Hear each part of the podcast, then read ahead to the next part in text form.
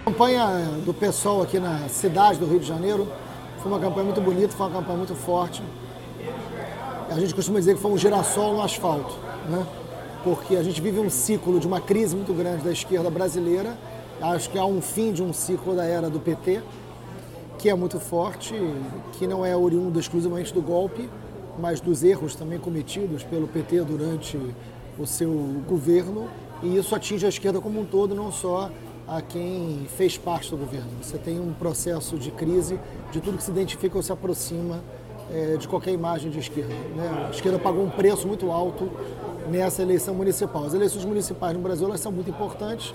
Nós temos mais de 5 mil municípios aqui no Brasil e numa vida cada vez mais urbana. Então, o contexto das eleições das cidades ele tem uma relevância para a política nacional muito forte sendo assim, eh, apesar de tudo, o Rio de Janeiro tem uma característica muito especial, porque foi a única grande cidade em que a esquerda Exatamente. disputa a segunda volta.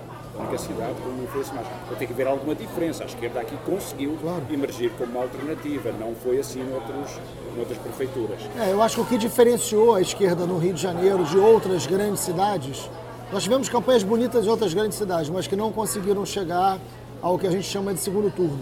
Eu acho que aqui a gente teve um trabalho de base muito grande. Eu acho que houve uma aliança de esquerda, não uma aliança pensando em partidos políticos para aumentar o tempo de televisão. Houve uma aliança de esquerda com os movimentos sociais feitos a partir principalmente de um programa. Nós ficamos um ano e meio debatendo se a cidade fosse nossa. Era o nome que nós demos ao programa de governo da gente. Então foi um programa que teve a participação de mais de 5 mil pessoas opinando sobre a cidade. Então foi um programa que foi debatido em todas as favelas, em todos os bairros, em todas as categorias. Então foi um programa amplamente debatido democrático. Se criou um trabalho de base muito forte, que eu acho que a esquerda brasileira, de alguma maneira, veio perdendo. Acho que a governabilidade é, petista, de alguma maneira, atrapalhou muito o trabalho de base. Né? É, se pensava muito mais em estratégias eleitorais com grandes partidos com acordo de cúpulas e não com trabalho de base. Eu acho que aqui no Rio a gente fez um caminho contrário. A gente fez um trabalho de base eu acho que isso resultou a possibilidade, mesmo com um tempo muito pequeno de televisão, a gente tinha 11 segundos só no primeiro turno, mas a gente consegue derrotar o PMDB e a gente chega a 18% dos votos e vai para o segundo turno com uma força militante nas ruas muito grande. E no segundo turno a gente dobra essa votação, a gente consegue chegar a 40% dos votos, mas não suficientes para derrotar o Crivella, que era outra força. Na verdade, no segundo turno, tu enfrentaste o governismo, não é? porque o Crivella tinha sido ministro do governo do PT, é. bispo da Igreja Universal do Reino de Deus e, e um representante de uma direita como tu a caracterizarias? Como é que tu É difícil. O, o, Crivella é, ele é o, um dos donos da Rede Record, que é a segunda maior emissora de TV, só perde para a Rede Globo. Ele é líder maior da Universal, junto com Edir Macedo. Ele é sobrinho do Edir Macedo. Ele era senador, tinha sido ministro da Dilma. E ele, no segundo turno, consegue ter o apoio do PSDB, ele tem o apoio dos tucanos, ele tem apoio do, do PSD, ele tem o apoio é, de todo o leque da direita com ele, inclusive o apoio do PMDB, do próprio PMDB. Né? Apoio do Garotinho. Então ele tem o apoio do, de todas as forças conservadoras ali. Então isso foi e a Igreja Universal, eles têm um trabalho de base muito forte. Nós tivemos um apoio muito grande das religiões de origem afro, né, totalmente. Tivemos uma, um apoio grande dos católicos, é, vários padres católicos se colocaram na campanha da gente, rompendo muito com a diretriz é, do arcebispo, mas mais de 85% dos evangélicos votaram no Crivella. Eu acho que esse é um desafio que fica para a esquerda também. Né? de debater com esse campo evangélico que cresce muito, cresce principalmente nos meios mais pobres da cidade, é, como é que é esse trabalho de base. A Igreja Universal trabalha também com a utopia, com uma outra utopia, que não é a nossa, mas trabalha também com a utopia. Eu acho que ali acho que tem um, uma atenção que a gente tem que dar maior. Mas foi uma campanha belíssima, uma campanha que mobilizou diversos setores, muitos jovens na campanha, de vários bairros diferentes. O lugar onde a gente mais cresceu foi na Zona Norte, na Zona Oeste, que são as áreas mais pobres é, do Rio de Janeiro, então a gente cresceu no voto popular, isso acho que isso é importante dizer. E o que é que falta para ganhar quando tu tens um líder populista, carismático, religioso, que tem um discurso que não é imediatamente organizável no campo político, não é? Porque apela à religião dessa forma. Como é que se pode vencer um fundamentalismo religioso? A gente, é vinha num, a gente vinha num crescente grande. O problema da gente foi que a primeira semana de campanha a gente perdeu praticamente essa, a gente não sabia se a gente ia para o segundo turno. A gente, desse, a gente percebeu que conseguiríamos ir para o segundo turno na véspera da eleição. Então a gente também não se preparou para esse segundo turno com alguma antecedência. E de repente a gente tem 10 minutos de televisão, tem que conseguir mais dinheiro, tem que, enfim.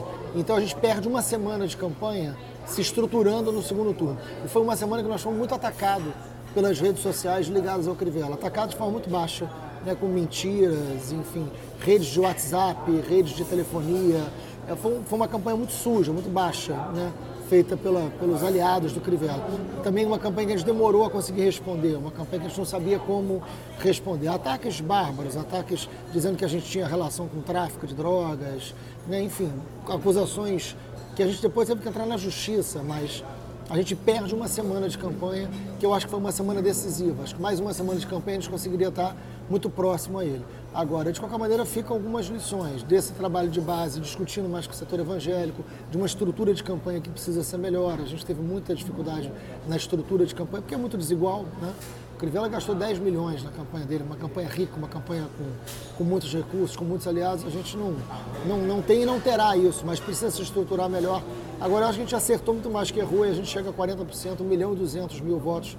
Né? E a gente alimenta a ideia de que a esquerda não morreu, né? de que existe uma outra esquerda, existe uma outra forma de se fazer a esquerda, existe o financiamento coletivo da campanha, tivemos 14 mil doadores de campanha pelo Brasil inteiro, né? então a gente faz um financiamento coletivo, um programa coletivo, acho que nasce uma outra maneira de fazer política num momento de crise da esquerda que é muito importante para a gente. Como é que vês a, consequência para a esquerda brasileira? Porque há uma situação de crise, o golpe palaciano, a derrota da Dilma e o governo Temer, que começou muito cedo a ser muito agressivo do ponto de vista económico e social, ehm, mas com uma base maioritária no Congresso, portanto pode aprovar praticamente tudo o que quiser. Como é que tu vês estes dois anos e, a importância do, desta campanha no Rio de Janeiro para a formação de um novo polo político na esquerda, uma transformação da esquerda? É, eu acho que essa, esse ciclo de direita no Brasil ele é um tanto quanto inevitável. Nós vamos, nós vamos verificar uma ascensão da direita, isso já está acontecendo. Foi um golpe muito duro, muito violento na democracia brasileira e um, do, um golpe que tenta se estruturar, pelo menos a médio prazo. Né? Nesse momento, eles tentam aprovar uma PEC que congela todos os investimentos, principalmente educação e saúde, nos próximos 20 anos. É um golpe muito duro.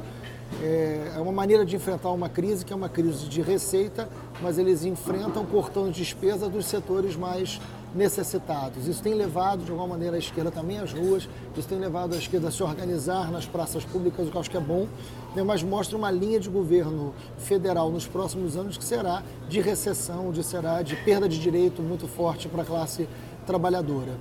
É, eu não tenho a menor dúvida de que esse ciclo de direito, em algum momento breve, essa conta vai chegar.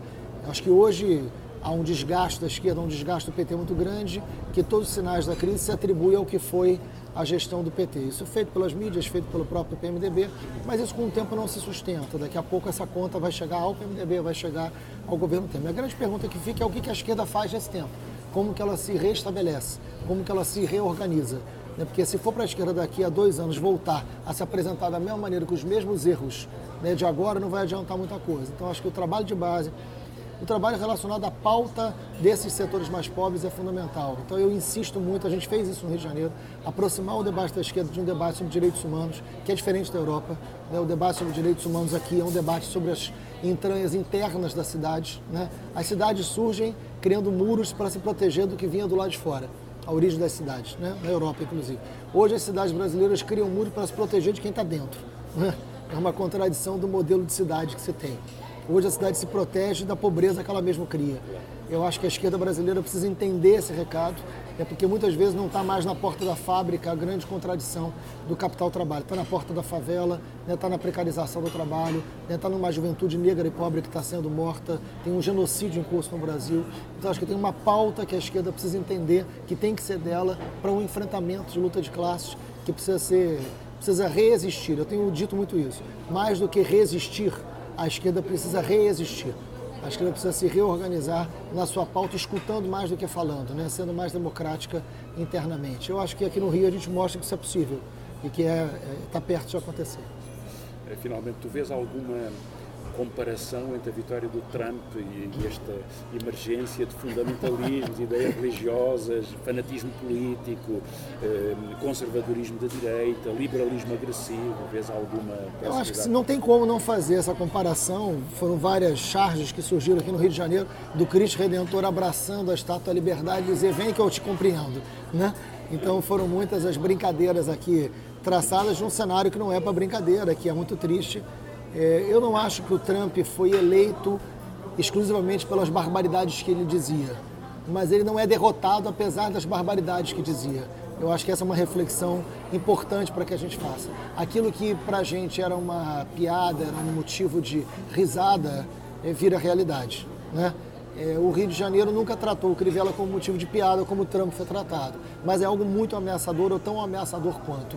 É muito difícil prever o que será o governo Trump, como é muito difícil prever o que será o governo Crivella.